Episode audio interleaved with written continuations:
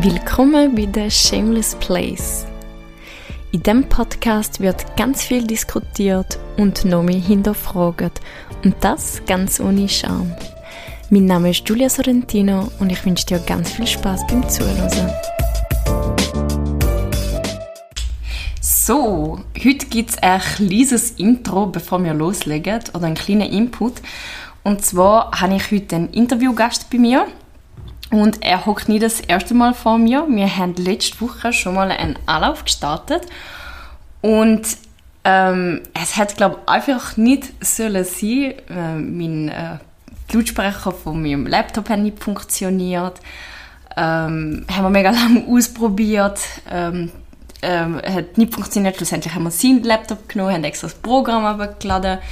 Und eigentlich hat mein Gefühl relativ schnell gesagt, ah, ich glaube, ähm, heute ist einfach nicht der richtige Zeitpunkt, weil ich bin überzeugt, dass einfach für alles einen richtigen Zeitpunkt im Leben gibt.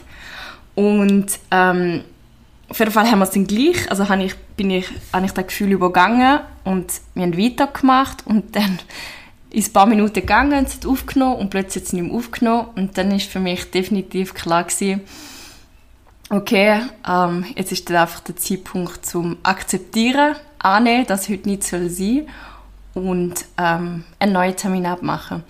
Und ich erzähle dir da, weil wir Menschen oft mal einfach auf etwas beharren und ja, das Gefühl haben, wir müssen auf Brechen und Bügen etwas durchsetzen und vielleicht kennst du das und wenn das nächste Mal, wenn das so ist, denkst du vielleicht daran, du ein paar Mal durchschnaufen und ähm, ja, nimmst dann am anderen Tag in Angriff und vertraust darauf, dass einen Grund dazu gibt.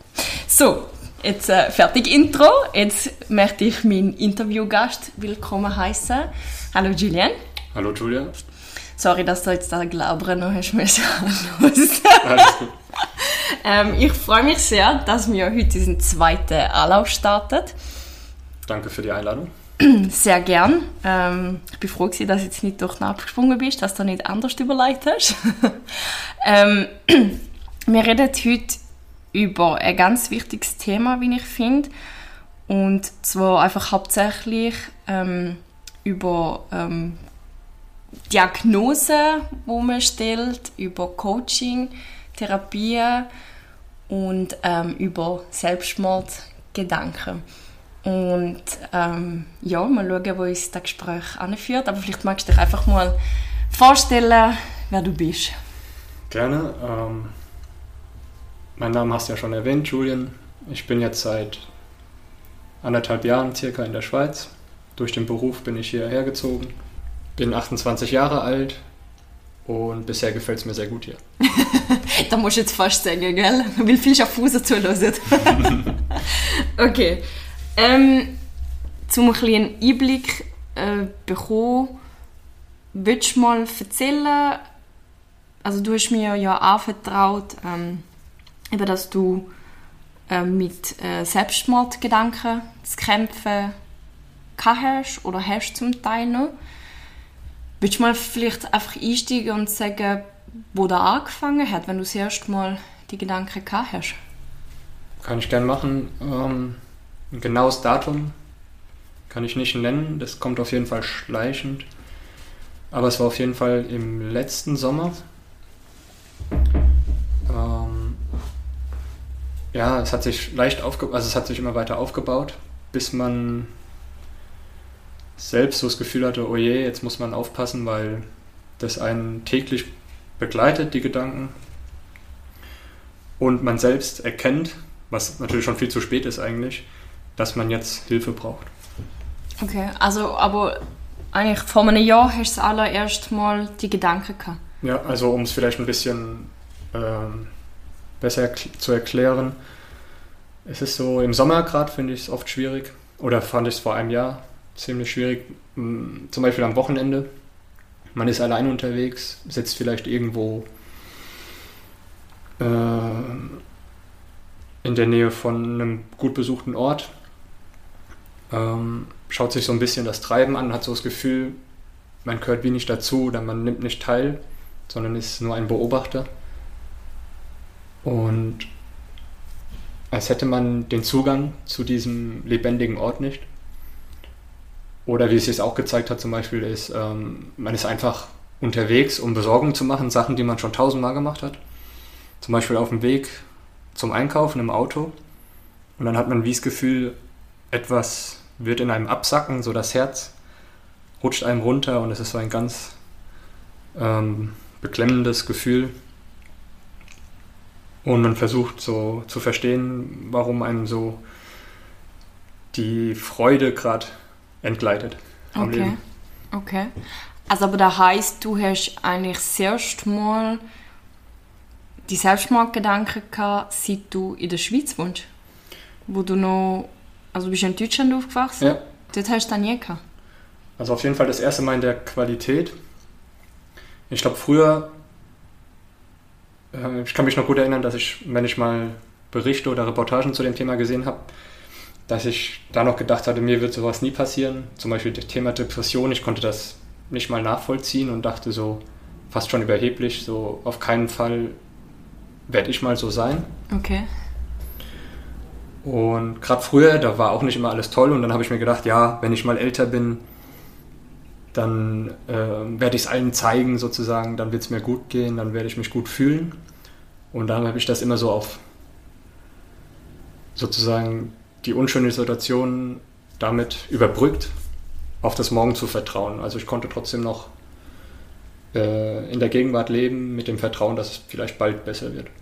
Okay, also aber das heißt, als Kind hast du durchgemacht oder hast du irgendetwas durchgemacht, wo du dich schlecht gefühlt hast? Ja, ähm, als ich acht oder neun war, haben sich meine Eltern scheiden lassen. Und das ist gerade, wenn ich jetzt in die Vergangenheit zurückblicke, und mir meine Kindheit anschaue, dann ist das wie so ein schwarzer Balken in der Kindheit. Also es gibt so das Leben davor, dann die Scheidung und bis zu dem Zeitpunkt war sozusagen alles heile Welt und dann nach dem schwarzen Balken kam so der Rest des Lebens. Aber trotzdem bist du dort eigentlich noch... Also dort hast du die Gedanken noch nicht gehabt, hast gesagt. Das ist... Nee. Hast, hast du dort... Äh, einfach deine, deine Gefühle vielleicht unterdrückt, den Schmerz unterdrückt oder ja? Ja, also ich denke, bin mir ziemlich sicher, dass ich das so gemacht habe. Ich habe dann wie ziemlich kurz darauf, also vielleicht ein paar Wochen, Monate höchstens, ähm, wie für mich beschlossen, als Kind, als kleines Kind eigentlich, dass das Thema jetzt durch ist, dass ich das sozusagen abhaken muss, um überhaupt weitermachen zu können das war wie selbstverständlich. Ich habe mir gar nicht groß die Frage gestellt. Also du bist einfach in Überlebensmodus, oder? Ja, Sozusagen. ich habe das dann vielleicht in eine Truhe geschlossen und sie in eine Ecke gestellt. Okay. Was die meisten Menschen machen. Ja. Okay. Ähm, und du hast aber nie, also du hast da dann für dich, ist, also du hast wirklich das Gefühl gehabt, das ist abgehakt, das ist erledigt. Ich habe es mir auf jeden Fall eingeredet. Okay. Und würdest du sagen, das ist das, was dich dann jetzt da letztes Jahr eingeholt hat? Oder was ist der Auslöser gewesen, wo du... Mhm. Also magst du dich an den ersten Moment erinnern, was dort der Auslöser war, dass du denkst, okay, ich möchte nicht mehr leben? Ja, dass ich sozusagen immer wieder neue Anläufe nehme, Sachen versuche und das Gefühl habe, dass es nicht gut genug ist, dass ich nicht ausreichend bin. Und dann muss man noch wissen, dass ich jetzt wie gesagt, Ende 20 bin und das Gefühl habe, Moment mal, ich wollte doch in diesem Alter schon längst ein ganz schönes Leben haben, selbstbewusst und selbstbestimmt und all die schönen Sachen haben, die ich mir so ausgemalt habe damals. Also auf da, wo du eigentlich als Kind vertraut hast, oder? Genau. Mhm. Dann habe ich Moment gedacht, Moment mal, für Ende 20 geht es dir gar nicht so gut. Jedenfalls nicht so, wie du es dir erhofft hast. Und das war dann so, denke ich, dieser Zeitdruck, der entsteht, dieses Gefühl, ähm, ja, die Zeit läuft einem wirklich davon. Also kann man auch sagen, du bist vielleicht enttäuscht vom Leben? Weil ich meine, als Kind, eben wenn du sagst, daher, du hast so sehr auf das vertraut. Vor allem enttäuscht von mir selbst, denke ich. Okay. Dass du nicht deinen Erwartungen gerecht worden bist. Ja, weil wenn ich jetzt zurückschaue, zum Beispiel in der Schulzeit war es auch oft so, dass es mal Phasen gab, wo ich mich nicht gut gefühlt habe. Aber ich habe mich auch nie mitgeteilt zu Hause oder so auf die Frage, wie der Schultag war. War immer nur ein kurzes Gut. Weil ich, deine Eltern in der Schule belasten, oder? Ja, Mhm. also ich konnte, ich hatte so das Gefühl, so wie es ist, das ist mehr als ausreichend von, vom Stress her, vom Druck. Und dann habe ich für mich wieder, also ich habe immer alles in mich eingeschlossen. Ich habe nie mit irgendjemandem bis eigentlich letztes Jahr mit 27 überhaupt mal mitgeteilt. Okay. Das ist ein Riesendruck. Ja, es hat sich, man kann es genauso sagen, wie einen riesigen Druck angefühlt. Okay, okay. Also, aber ähm, ich möchte gleich da nochmal drauf beharren. Es hat dann den Moment gegeben, wo du, wo du gemerkt hast, fuck, all da, wo ich eigentlich gedacht habe, wo ich bin in diesem Alter, das bin ich nicht. Dort Ja. bin ich nicht. Was hat das ausgelöst? Hat es vielleicht gleich auch? Also hast du gemerkt, okay, ich bin jetzt da in einem anderen Land? Oder hast du vielleicht durch den Ortswechsel auch nochmal mehr erhofft? Hast du das Gefühl, dass da irgendwie keine mehr Freude in dein Leben bringt? Oder was ist es denn genau gewesen, wo du gemerkt hast, okay, scheiße, irgendetwas läuft, irgendetwas läuft falsch? Ich denke, der Ortswechsel, Ortswechsel spielt auf jeden Fall eine Rolle, weil sich wieder die Muster wiederholt haben. Also so in meiner Wahrnehmung. Weil es gab mehrere Ortswechsel früher, zum Beispiel mit der Universität oder verschiedenen Arbeitsstellen. Und da war dann jedes Mal wie so die leise Hoffnung, also mal vielleicht lauter, mal leiser, dass es jetzt anders läuft sozusagen. Ähm, jetzt geht's los, könnte man sagen. Und dann hat man das Gefühl, man ist zwar an einem anderen Ort, aber man ist doch noch, man steckt doch noch in seiner Haut. Man nimmt sich halt mit, gell? Ja, leider, sozusagen. Und dabei sollte doch ab jetzt alles anders werden, vielleicht. Okay, also und dann ist wie, weil du da vorher schon gehabt hast, hast du da nochmal alle Hoffnung drin gesetzt und hast gemerkt, okay, da ist auch nicht alles anders. Ganz genau. Und dann wieder die Sache mit dem Zeitdruck sozusagen. Okay. Was wäre denn alles anders gewesen für dich? Auf die Punkte, wo du gern erreicht hättest oder erreichen würdest? Vielleicht einfach schon mal ein besseres Selbstwertgefühl. Oder ein konkretes Beispiel war auch, zu dem Zeitpunkt war die letzte Beziehung dann schon zwei Jahre her. Also die letzte ernsthafte Beziehung. Und da mache ich mir nach wie vor eigentlich auch noch ziemlich viel Druck, dass ich so wie das Gefühl habe, warum geht das nicht, wenn ich das doch will. Okay. Ja. Ja. Okay. Also und jetzt hast du dich verwünscht, wie du den Gedanken hast. Von, okay, ich habe keine Lust mehr zum Leben. Mm, Du hast gesagt, beengendes Gefühl, ein riesen Druck. Wie weit ist der Gedanke gegangen? Also ist schon so gewesen, okay, mit was bringe ich mich jetzt um? Oder ja, nimm es da mal ein bisschen mit. Ich würde sagen, ziemlich weit. Ähm, ja, so weit, dass man das auf jeden Fall visualisiert und plant und das ging dann aber auch nicht alles auf einmal. Mit der Zeit wurde es dann immer konkreter. Aber ich wusste zum Beispiel wie und dann auch irgendwann wo. Und habe mir sogar ein Zeitfenster gesetzt, wie eine Grenze. Und wenn ich mich bis dahin nicht auf ganz magische Weise besser fühle und ich alles erreicht habe, in einem Zeitraum von wenigen Monaten, dann Also ich ja. durchziehen. Eine Deadline. Ja. Okay. Aber also, da hast du schon, wo du der erste Gedanke, also wo das erste Mal der Gedanke gekommen ist. Das kam alles nach und nach. Also es hat sich über, über den Zeitraum von dem Sommer, ich würde sagen, ja, vom Frühsommer bis zum Herbst, also so September war es wahrscheinlich am schlimmsten. Bis Okay. dahin Also, aber beim ersten Mal hast du nicht gerade schon überlegt, wie mache ich es und so. Das ist Noch noch, dies noch, hat sich da gesteigert. Genau. Bist, wo du das allererste Mal den Gedanken gehabt hast, verschrocken? Ab dir selber? Es Oder ging, so- glaube ich, Ja. weil der Gedanke kam immer mal wieder auf, auch als ich jünger war. Da war er aber von ganz anderer Qualität. Da ist das so ein Vorbeihuschen, könnte man sagen. Du gar nicht Bock noch hast. Vielleicht schon wahrgenommen, aber es war so, ja, ich wusste auch, dass es wieder vorbeigeht sozusagen und dann war das auch, dann kam das auch so und dann war das schon wieder, der Schrecken war nur ganz kurz und Okay, also wo, aber wo du letztes Jahr da hast, bist du nicht verschrocken, sondern du hast einfach... Ich habe es dann auf jeden Fall irgendwann deutlich wahrgenommen und dann habe ich mir gedacht, oh je, jetzt ist es anders als bevor, weil einfach einen das im Alltag begle- begleitet, gerade auf der Arbeit, also in Gedanken.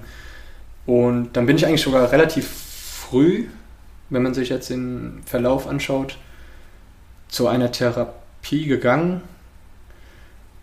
Ähm, das war damals eine Hypnosetherapie und das hat so. Darf ich noch mal ganz ja. kurz äh, dort einhocken, weil ich glaube, das ist wichtig für all die, die noch nie die Gedanken hatten, um das ein bisschen besser nachvollziehen. Ähm, also ich, ich habe ja auch schon die Gedanken gehabt, das habe ich dir auch schon gesagt. Aber als ich das erste Mal hatte, bin ich verschrocken an mir. Und habe ja auch gefunden, wie kannst du mich verurteilt dafür? Wie kannst du nur so etwas denken? Ähm, weil ich gedacht habe, ja, ja, das Leben ist etwas Kostbares und ich bin undankbar und habe ich mich dafür verurteilt, oder? Und du hast jetzt eben erzählt, dass also bei dir ist so weit gegangen von schon äh, planen wollen, wo und so. Ähm, hast dich dann nicht irgendwann dabei so, also bei mir ist es nie so weit gegangen, aber hast dich nie dabei verwünscht, so ähm, zum Beispiel, also weißt, hat es nicht irgendeine Stimme gehabt, die dich gestoppt hat, wo gesagt hat zum Beispiel, ähm, okay, was, was tue ich meinem Umfeld damit an? Ähm, oder so etwas in dieser Art. Also ist das so normal gewesen? Ist das so, als würdest du planen, eine Postliste erstellen? Also Umfeld ist das richtige Stichwort, weil auch wenn früher der Gedanke kurz kam, hat sich das in mir drin immer so abgespielt, dass ich mir gedacht habe, um mich wäre es jetzt nicht so schade, weil ich fand das, es ist immer eine, also ich fand schon immer so das Thema Suizid oder der Akt hat wie so eine Anziehungskraft fast, weil man macht sich so einen Druck eigentlich jeden Tag mit dem ersten Gedanken fast schon, jedenfalls bei mir mit dem, nach dem Aufstehen, dass ich es immer verlockend fand, ähm, wenn der Gedanke kam zum Thema, dass auf einen Schlag alles vorbei sein kann und dann. Also erlöst werde sozusagen. Ja, so die ganze. Der ganze Stress wäre auf einen Schlag weg, wie weg vom Tisch gefegt. Und das hat schon eigentlich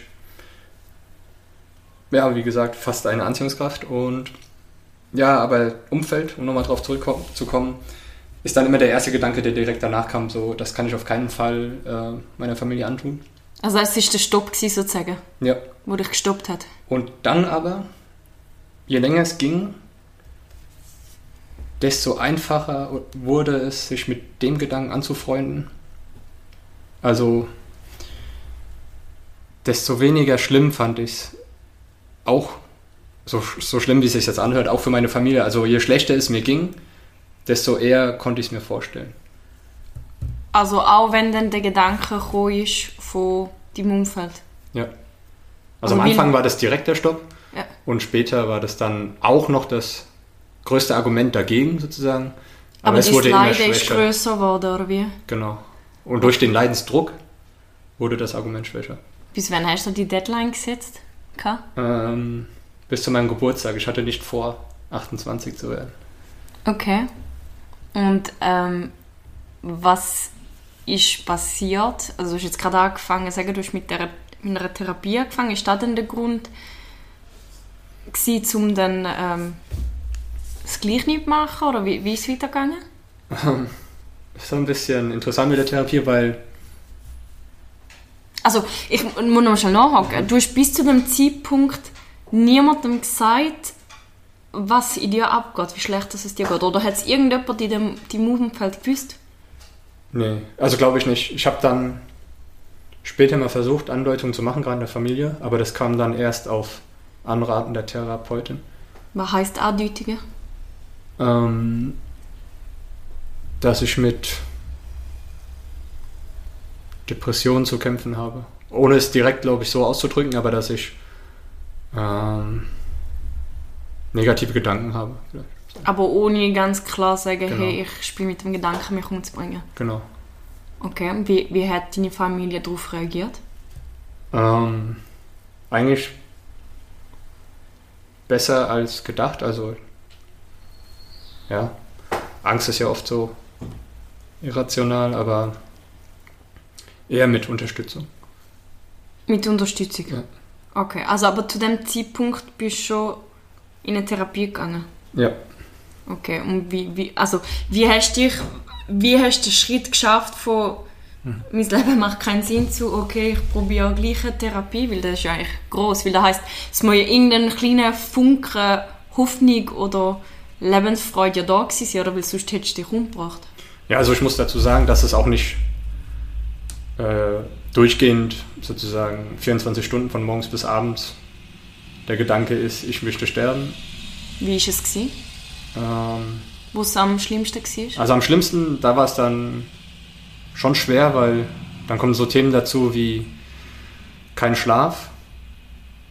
Und das ist bei mir immer sehr schwierig, wenn man dann schon, man ist schon nicht mehr müde, man ist schon richtig zerschlagen. Und da macht fertig. die Laune noch schlechter, oder? Genau, das legt nochmal einen ganz anderen Filter auf die Wahrnehmung, finde ich. Also, aber hast du denn jeden Tag die Gedanken gehabt? Zum Schluss auf jeden Fall. Also da war es dann wirklich, da habe ich gedacht, das war's. So. Aber nicht vom Morgen bis am Abend, dann nicht. Aber für jeden Tag immer wieder. Genau, immer wieder, also immer so auf der Arbeit und dann geht man nach Hause und dann ist man alleine zu Hause und so. Aber hat es auch wieder Sachen im Alltag gegeben, wo du Freude verspürt hast? Wo du. Ja, ähm, ich habe mir dann überlegt, okay, was mit, also ganz einfach, wie könnte ich dem entgegenwirken am ehesten noch? Und dann habe ich überlegt, was wollte ich schon irgendwann mal machen? Und um mal vorauszugreifen, zwei Sachen, die ich jetzt für mich gefunden habe, die sich sehr, die sehr toll sind jetzt in meinem Leben, ist, ähm, sind zwei Hobbys, die ich mir sozusagen angeeignet habe. Ähm, einmal das Motorradfahren und einmal noch in einem Sportverein. Okay. Das hast du aber gemacht noch. Also bevor die Therapie bist du erstmal oder danach?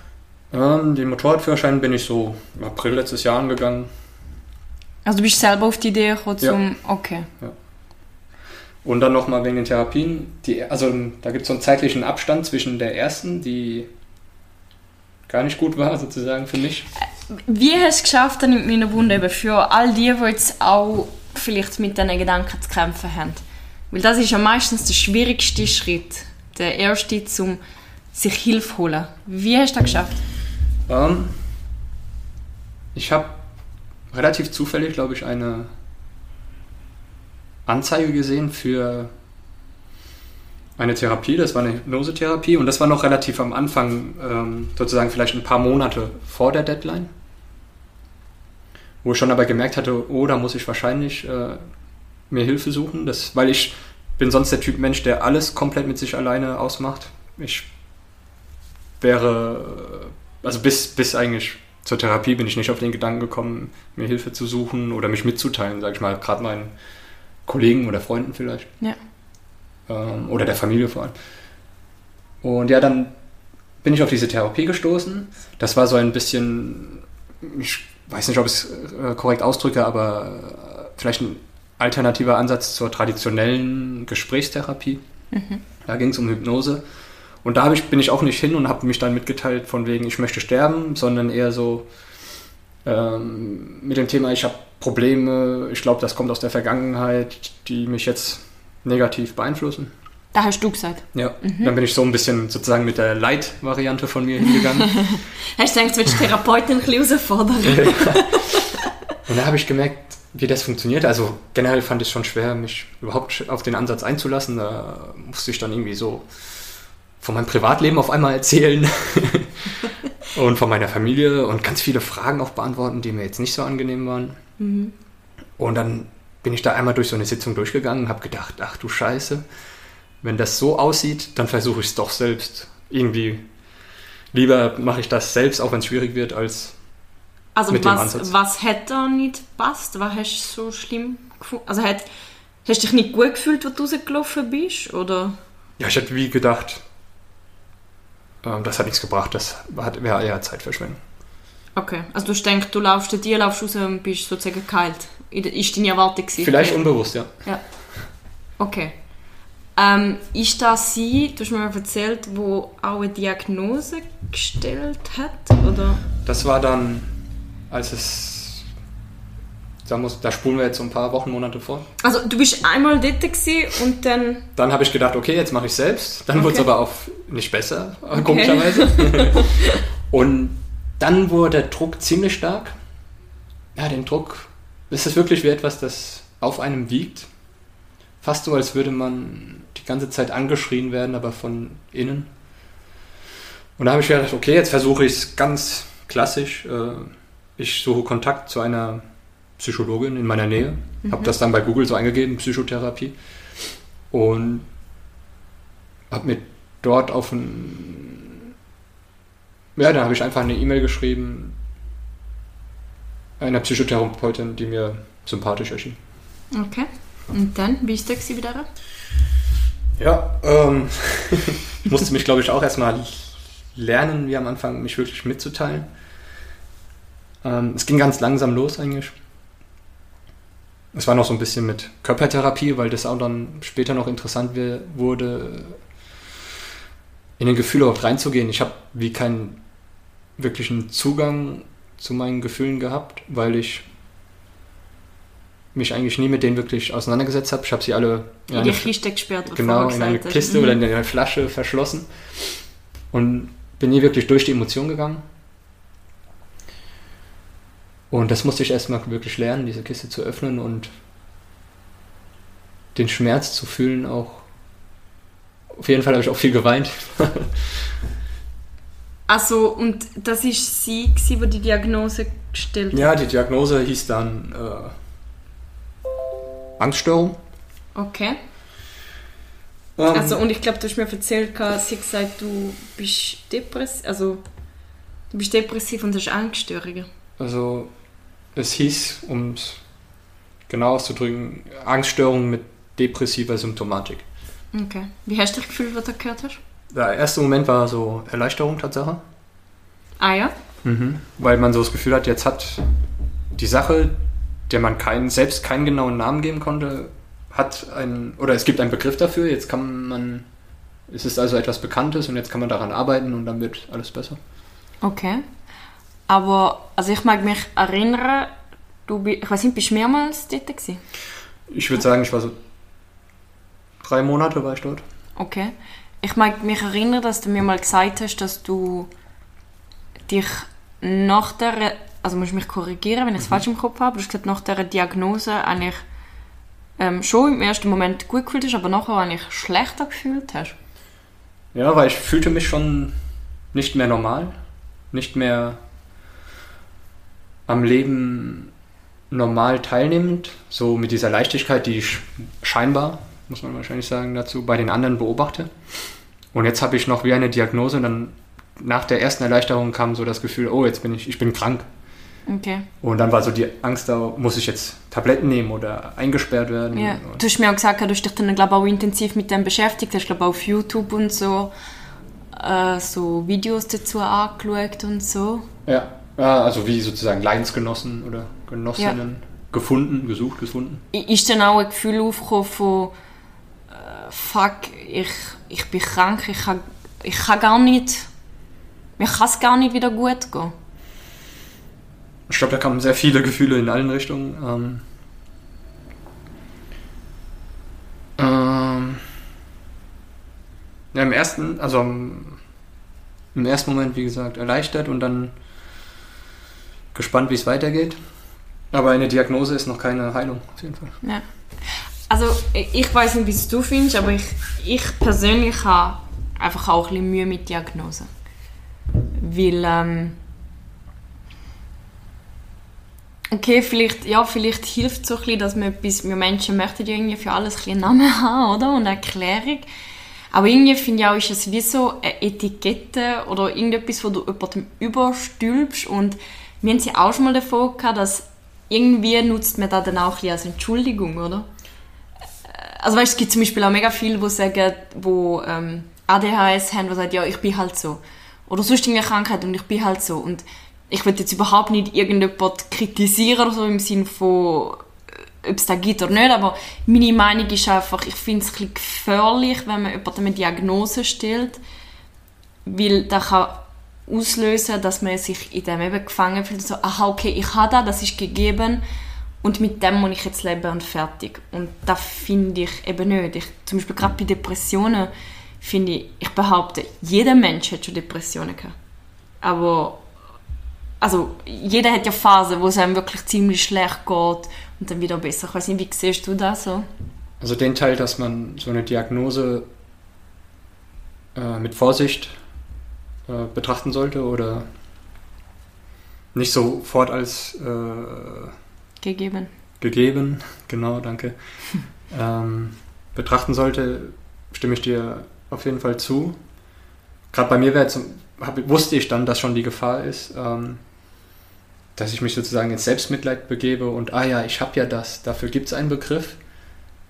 Ich kann gar nicht anders. Ich habe diese Krankheit sozusagen. Oder also, du bist durch deine Opferrolle gehalten. Auf jeden Fall. Und da bin ich auch froh, dass ich sozusagen, ich denke nicht oft an diese Diagnose. Ich habe das im Endeffekt auch nicht wirklich weiterverfolgt.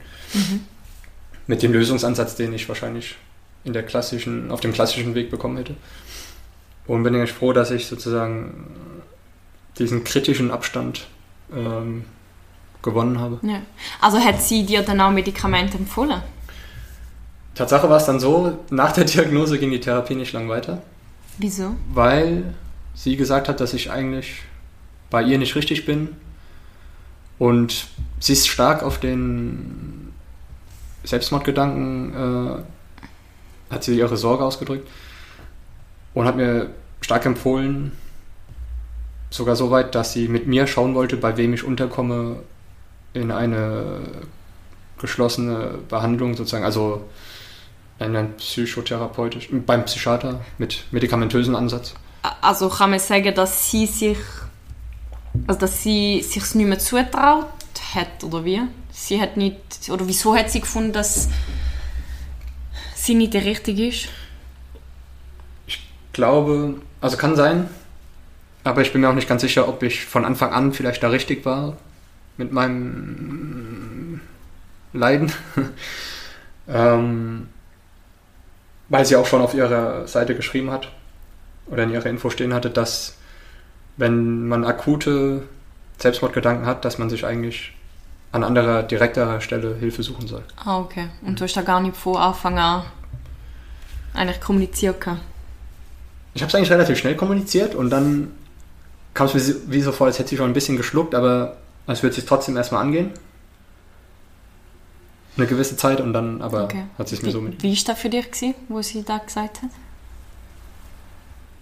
Hast du das als Ablehnung ja. empfunden? Ja, oder? Im ersten Moment schon. Ich hab, der erste Gedanke war, glaube ich, oh je, was habe ich falsch gemacht? Habe ich irgendwie mich komisch verhalten? Okay. Vielleicht so als Einblick in die Psyche. ja, unbedingt, unbedingt. Ich denke, das ist mega wertvoll. Ähm, also vor allem vielleicht wie auch, wenn man sich Hilfe sucht und irgendwie sie dann vielleicht nicht überkommt. Oder, also ich muss auch sagen, eigentlich finde ich es auch stark, oder? Wenn jemand sagt, hey, das traue ich mir oder will ich mir nicht mehr zutrauen. Ich ähm, nehme mir das auch nicht übel. Ja, nein, nein, absolut. Aber so, was ist in dir dann abgegangen? Bist du wieder so gesagt, okay, jetzt mache ich es wieder allein mit mir aus? Ja, Opferrolle so, von wegen, ich habe wieder was falsch gemacht auf jeden Fall und dann...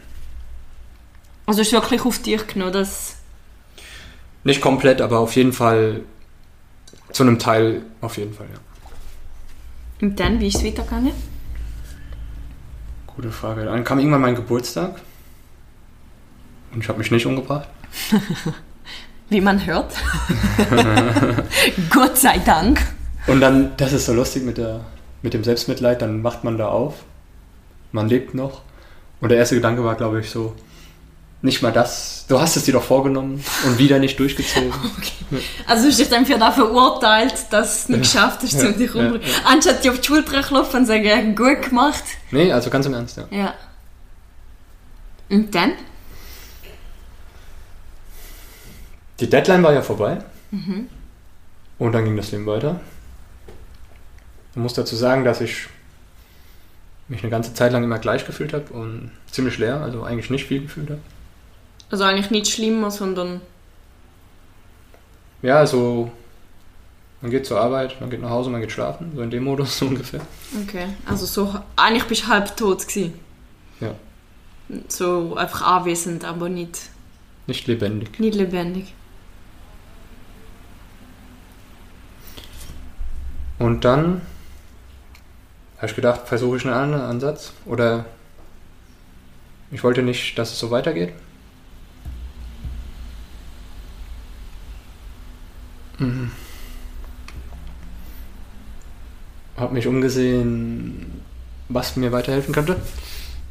Und bin durch die Motivation auf ein weiteres Angebot bekommen. Noch ein anderer Ansatz, diesmal in Richtung Coaching.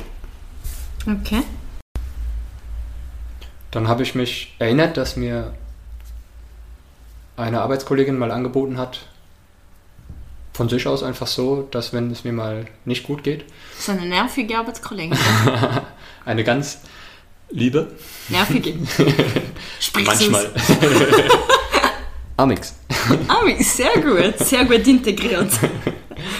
ähm, ja, falls es mir mal nicht ge ge gut gehen sollte, ich gerne auf sie zugehen kommen kann für ein Gespräch.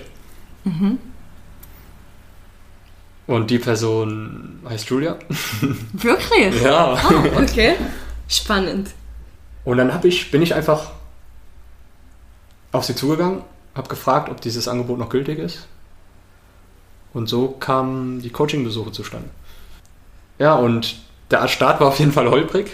Wie gesagt, Mitteilungsschwierigkeiten. Auch viele Gedanken gemacht, was und wie ich mich mitteile, manche Sachen nicht erzählt, weil ich gedacht habe, das ist zu viel zum Beispiel.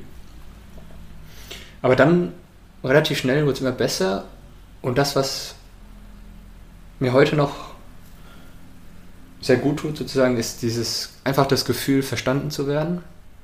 Weil man dann das Gefühl hat, wenn jemand etwas nachfühlt, dass man sozusagen doch nicht der einsame Außenseiter ist, sondern auch andere Menschen zumindest eine Ahnung von dem haben, was man durchmacht. Okay. Also ich finde, das ist sowieso, ich habe mal irgendwie einen Spruch gelesen, äh, das Schönste, was, was ein Mensch kann, äh, was du einem Menschen kannst schenken ist Verständnis. Mhm. Das Gefühl von, ich bin jetzt allein mit meinen Gedanken, mit meinen Gefühlen. Ähm, jemand sieht, hört mich, nimmt mich wahr. Ich glaube, in dem Spruch steckt viel Wahrheit. Ja, absolut. Ähm, du machst, also du bist ja heute immer noch, ähm, äh, nimmst ab und zu Coachings.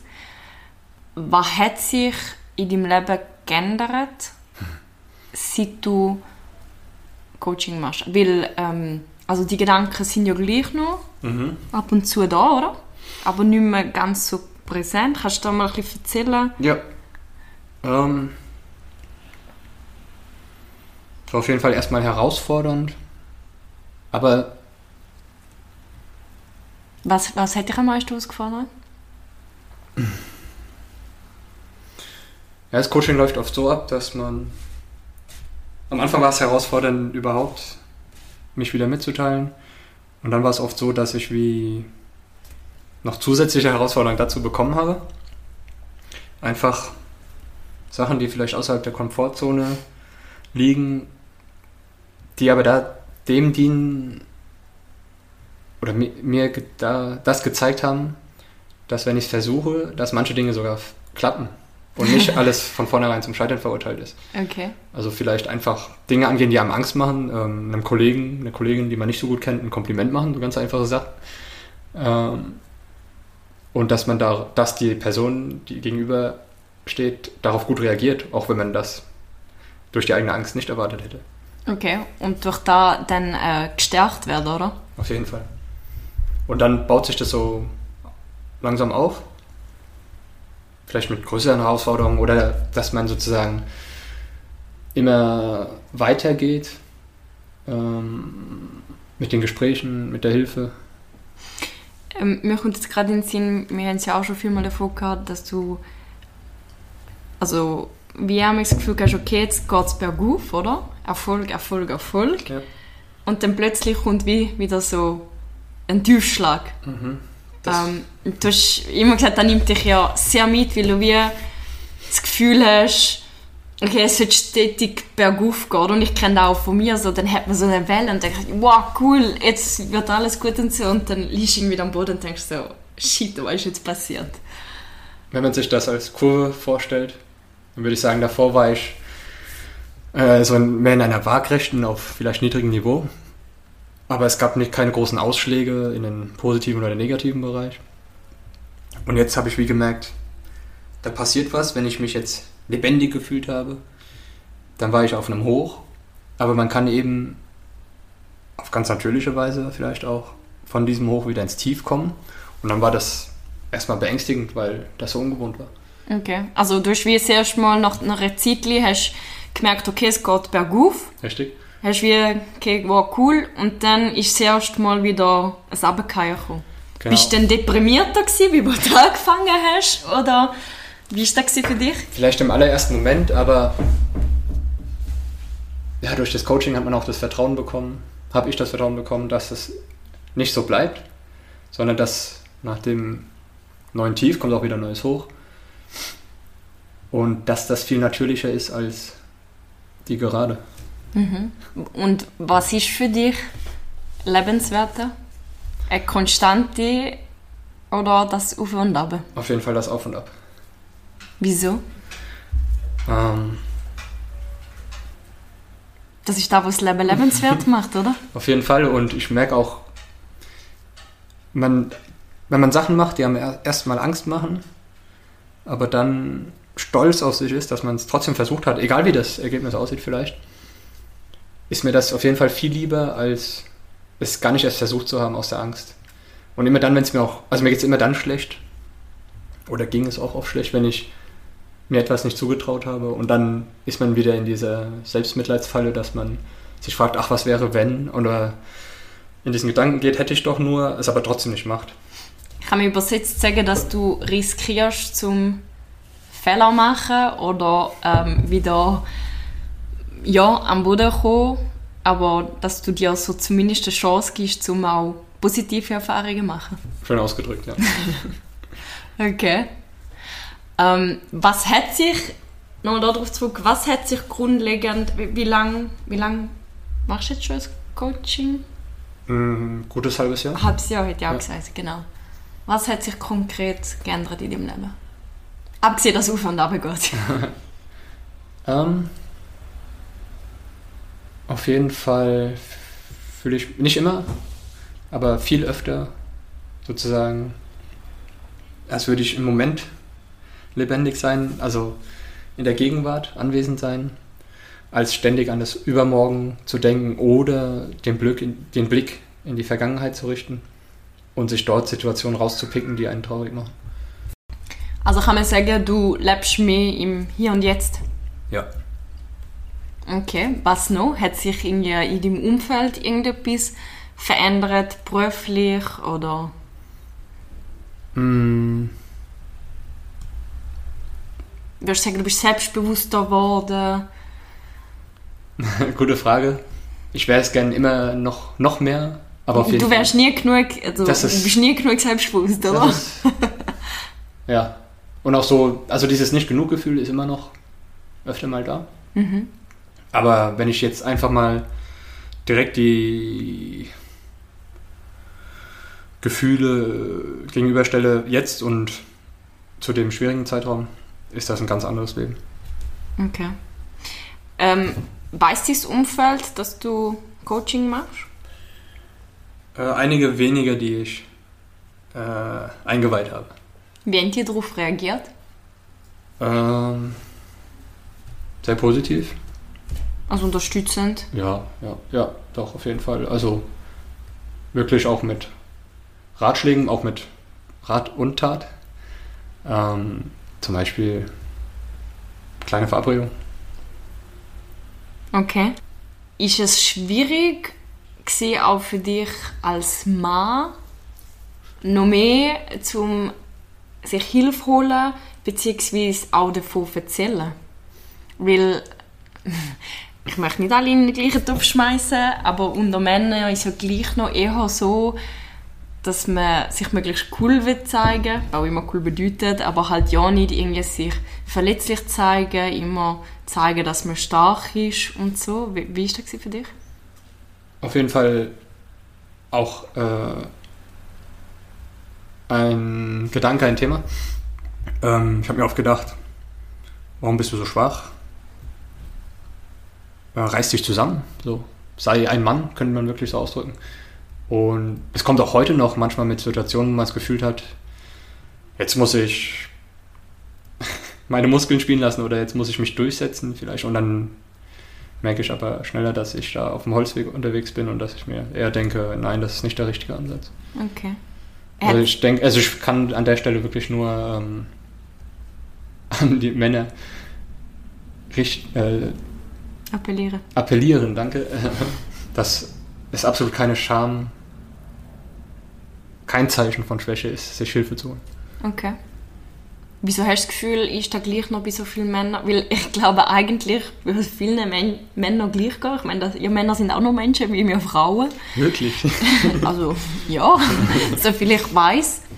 Ähm, denkst du nicht auch, wenn mehr Männer, wie jetzt auch du, äh, öf also öffentlich, einfach offen darüber würden reden, dass dann auch andere Männer sich eher getrauen, um sich Hilfe zu holen oder vielleicht auch, es muss ja nicht immer ein Coaching sein, es kann ja auch sein, ich rede mit einem Kollegen und zeige hm. mich verletzlich. Hm.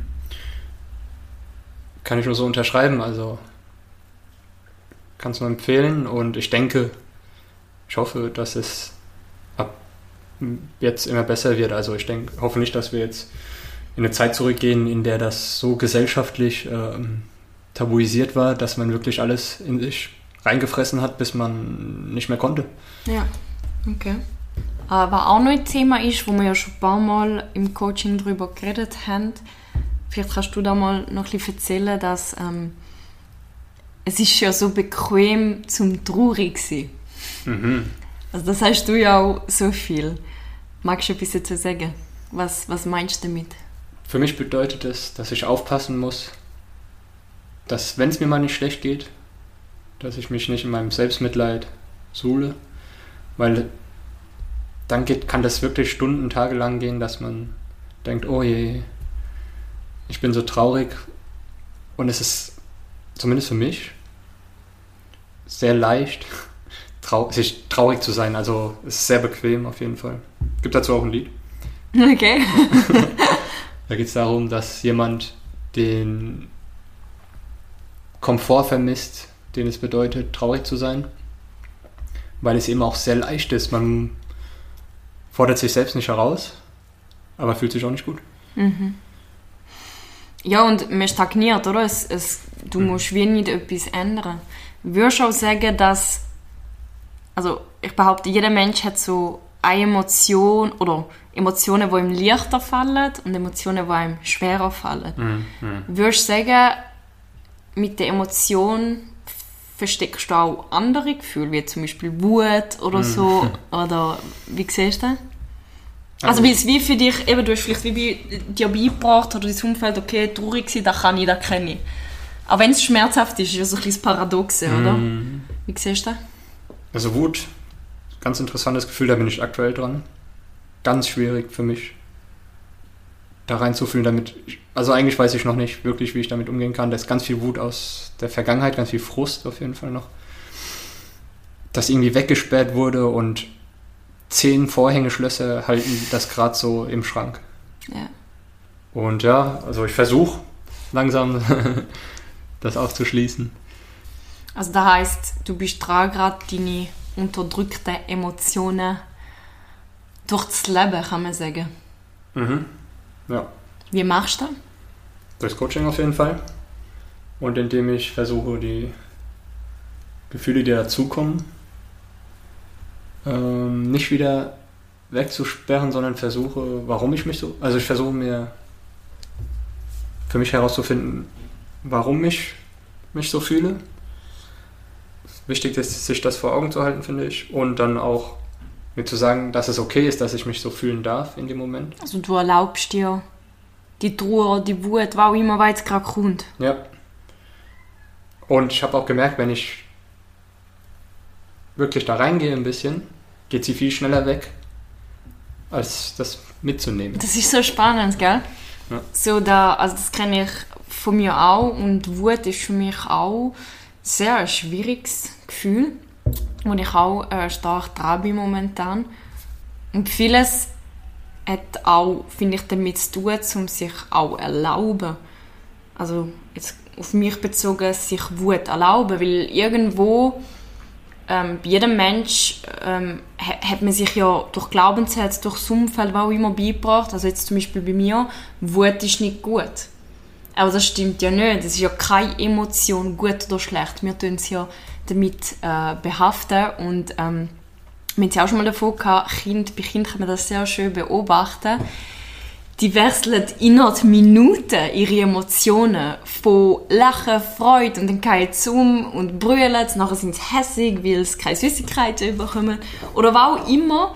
Und Kinder, also wir trainieren da ja dann abtrainieren, aber die überlegen sich ja keine Sekunde, oh, darf ich so fühlen? So, es kommt wie so eine Welle und sie durchleben es, sie fühlen es und es geht wieder.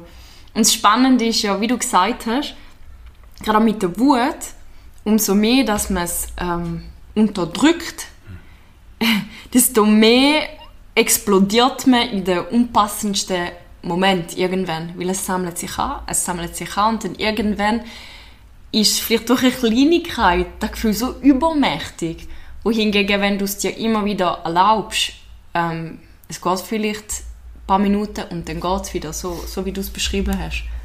Mhm. äh, stimme ich dir auf jeden Fall zu. Wut ist spannend eigentlich, weil, wie du sagst, man bekommt das abtrainiert, das passiert wahrscheinlich wie von selbst durchs Umfeld, vielleicht durch die Schule, durch die Familie.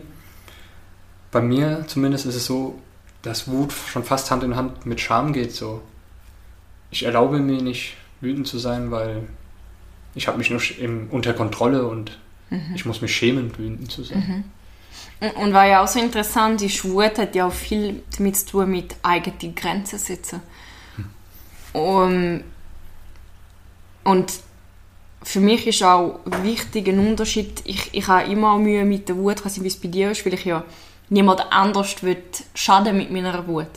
Mhm. Aber es gibt ja einen Unterschied von, ich werde aggressiv, schlage jemanden, beleidige jemanden oder sich einfach mitteilen, um jetzt zum Beispiel zu sagen, hey Julian, ich fühle mich gerade mega hässig, ich bin genervt, mir geht so und so. Das ist ja ein riesiger Unterschied. In dem Moment schade ich dir ja nicht, oder? Ja, auf jeden Fall. Ja, ähm, wenn, also es klingt ja gleich auch noch viel Schmerz, was ja auch wirklich ist, so eine Weiterentwicklung. Ähm, was würdest du trotzdem jemandem sagen, wo sich verzweifelt fühlt? Oder wie, wie würdest du jemanden motivieren, zum sagen, hey, look, es lohnt sich, zum auf irgendeine Art Unterstützung zu holen, auch wenn es schmerzhaft ist? Mm, ich bin aus keinem Coaching rausgegangen und habe gedacht, ich habe Zeit oder Geld verschwendet, sondern habe eigentlich direkt danach gespürt, dass etwas in mir stattfindet, das mir hilft. Und das war ein sehr gutes Gefühl. Aber wenn es schmerzhaft ist? Auch wenn, auch wenn ich in dem Coaching, in der Stunde fast nur geweint habe. Wie erklärst du das? Das Gefühl, auf jeden Fall wieder verstanden, dass man verstanden wurde und dass man an den Themen, die Schmerzen, arbeitet und Blockaden und Energien löst. Okay, schön formuliert. An dieser Stelle möchte ich noch anmerken, ich weiß nicht, ob du dich mal erinnern ich habe relativ am Anfang, wo wir angefangen mit dem Coaching, habe ich dir gesagt, du kommst mal in meinem Podcast reden. Ich tu dich mal interviewen. Und du hast gesagt, nein, auf keinen Fall, das geht gar nicht, vergiss es. Und ich so, doch, doch, doch, doch. Und ich bin richtig perplex gewesen, wo, also ich habe gewusst, es wird stattfinden, aber ich habe nicht gedacht, dass es so schnell stattfinden wird. Und du mir gesagt hast, hey, ich bin bereit, ich komme. Und an dieser Stelle riesen Kompliment, ähm, Respekt. Das ist ein riesen Schritt aus deiner Komfortzone. Ähm, aber in dem bist du jetzt langsam geübt, ein bisschen aus der Komfortzone rauszukommen. Und ähm, ich bin sicher, es hat sehr viel Mut gekostet und Überwindung, um sich so verlässlich zu zeigen. Aber ich bin auch überzeugt, dass das sehr wertvoll für dich und alle anderen, die es hören, wird sein. Ich würde gerne langsam zu meiner Abschlussfrage kommen. Möchtest du an dieser Stelle noch irgendetwas loswerden? Oder gesagt haben? Mm, nein. Nein, du ich willst denke, so schnell wie möglich das ist super, gell? Nein, ich denke, wir haben ein paar, viele wichtige Sachen angesprochen. Spontan fällt mir gerade nichts mehr ein und kann nur wiederholen, falls ihr das Gefühl habt, ihr braucht Hilfe, ist es wahrscheinlich schon fast zu spät. Also hättet ihr euch schon Hilfe suchen sollen. Ja. Wenn nicht der richtige Zeitpunkt, um sich Hilfe zu holen? Boah, sehr gute Frage. Sobald man das Gefühl hat, es hält einen davon ab, lebendig zu sein. Schön gesagt. Okay, Frage Nummer eins. Stell dir vor, du kannst deinen eigenen Planet kreieren. Geld spielt keine Rolle, Zeit spielt keine Rolle. Wie sieht dein Planet aus? Was gibt es auf dem Julian-Planet? Auf meinem Planet wäre der Schlaf heilig. Der Schlaf heilig? Die Religion wäre der Schlaf und es gäbe Schlafpriester. und Weihwasser wäre Schlafpuder. Okay. Also man lebt dort nicht, man schlaft nur. Schlaf oder? ist wie ein heiliges Gut. Man nimmt Rücksicht aufeinander, gerade nachts. Ähm, da gibt es nicht, auf meinem idealen Planeten gibt es nicht so Geschichten wie Nachbarn, die nachts um zwei, drei noch telefonieren. Und? Oder weißt du, dass man auch in einer anderen Wohnung könnte, den Schlaf finden, in dem Fall? Auf jeden Fall, aber warum muss Schlaf immer so mit Anstrengung verbunden sein? Okay. Also und was, was ist denn noch? Also man schläft nur gut auf dem Planet? Ja. Schlafqualität ist top. Wie es hier vielleicht Weiterbildung für einen Beruf gäbe, könnte man dort Karriere im Schlafberatung machen. Interessanter Ansatz. Also ich schlafe auch für mein Leben gerne. Ich würde dich mal besuchen auf dem Planeten. Gibt es dazwischen etwas? Ja, sonst so Gedanken, die man sich so macht, was man ändern könnte an der Welt. Auf meinem Planeten könnte man nicht mehr vor Gericht lügen. Mm, okay. Ja. Spannend. Was hat dich in deinem Leben am meisten Mut gekostet? Bis jetzt. Boah, brauche ich einen Moment. Ich glaube, Tatsache, mal jemand nach einer Verabredung fragen. Okay. Weil ich noch gut weiß, dass ich danach am ganzen Körper gezittert habe und erst weiterarbeiten wollte und dann gedacht habe, okay, das wird nichts mehr und aufgeräumt habe. Okay. Und trotzdem hast du es überlebt? Ich bin hier. ähm, neben dem Coaching, was machst du für deine persönliche Weiterentwicklung? Oder was empfiehlst du? Gibt es irgendeinen Buchtipp, irgendeinen Podcast oder... Ähm, was ich nur empfehlen kann, was ich gemacht habe, noch nicht so lange her, ich bin vor zwei, drei Monaten in den Verein eingetreten. Und wenn man sich dort ein bisschen einbringt, bekommt man auch viel zurück. Zwischenmenschlich? Ja. Ähm, Sport finde ich ganz wichtig. Gerade im Verein ist es, also oder bei dem Sport, den ich jetzt mache, ist es so, dass man wirklich den Kopf ausschalten kann, weil man sich auf die Technik konzentriert, die man braucht. Und das nimmt einem ganz viel Stress aus dem Alltag. Also viel auch mit dem Körper schaffen. Ja, auf jeden Fall. Sich ja. fühlen ja. im Körper. Äh, da hat ja auch sehr geholfen, so ein bisschen deine Morgenroutine und so, oder? Ja, Morgenroutine sehr, hat sich für mich was sehr wertvoll erwiesen. Ähm, um es kurz anzusprechen. Ähm, morgens dehnen, äh, in meinem Fall duschen und dann zum Wachwerden kalt duschen. Dann kurz in sich kehren, man könnte sagen meditieren, fünf Minuten, zehn Minuten vielleicht, nicht mehr drüber nachdenken, wie fühlt man sich gerade, wie möchte man sich heute fühlen. Und das wirklich durchziehen. Und ich habe das ich habe damit angefangen und seitdem nicht mehr aufgehört, weil es mir wirklich beim Starten den Tag hilft. Merkst du, dass du mehr Energie hast oder dass du positiver in den Tag startest? Oder was merkst du durch die Morgenroutine? Ich fühle mich wie mehr in mir angekommen. Davor, wenn ich schlecht lief, bin ich irgendwie aus dem Bett gefallen unter die Dusche und dann war ich schon auf der Arbeit. Aber und eigentlich nur im Bett, oder? Genau. okay. Was glaubst du, ist deine Aufgabe auf dieser Welt? Für was bist du da auf die Welt gekommen? Ganz praktisch, um Wissen, also spezifisches Wissen, zum Beispiel gerade in meinem Beruf, weiterzugeben. Könnte sagen, ausbilden, lehren. Spannend. Mit was kann man dich am meisten quälen? Ah. Vieles, Ja. Gibt noch ein paar Sachen außerhalb der Komfortzone. Ähm, mit Sachen, für die ich mich nicht würdig fühle. Okay. Oder wenn man dir immer wieder etwas vor Augen haltet, was du Ja. mal gemacht hast, so zum Beispiel ein Bild liken oder das. Dass du es immer noch nicht vergessen hast. Auf da gehen wir jetzt weiter. das ist ein Insider. Gewesen. Okay. Und als letzte Frage, stell dir vor, du hast es fast geschafft. Stell dir vor, du müsstest ein Jahr lang auf all deine Sinn verzichten, außer auf einen. Einen darfst du behalten. Welchen wählst und wieso? Auf jeden Fall das Sehen. Weil ich glaube, bei mir in der Wahrnehmung passiert ganz viel über das Sehen. Ich, schau, ich sehe manchmal aus dem Fenster einen Wald an und sehe das Grün und habe das Gefühl, da passiert was, äh, da ist eine Dynamik drin, ich fühle mich lebendig. Und das würde ich schon vermissen.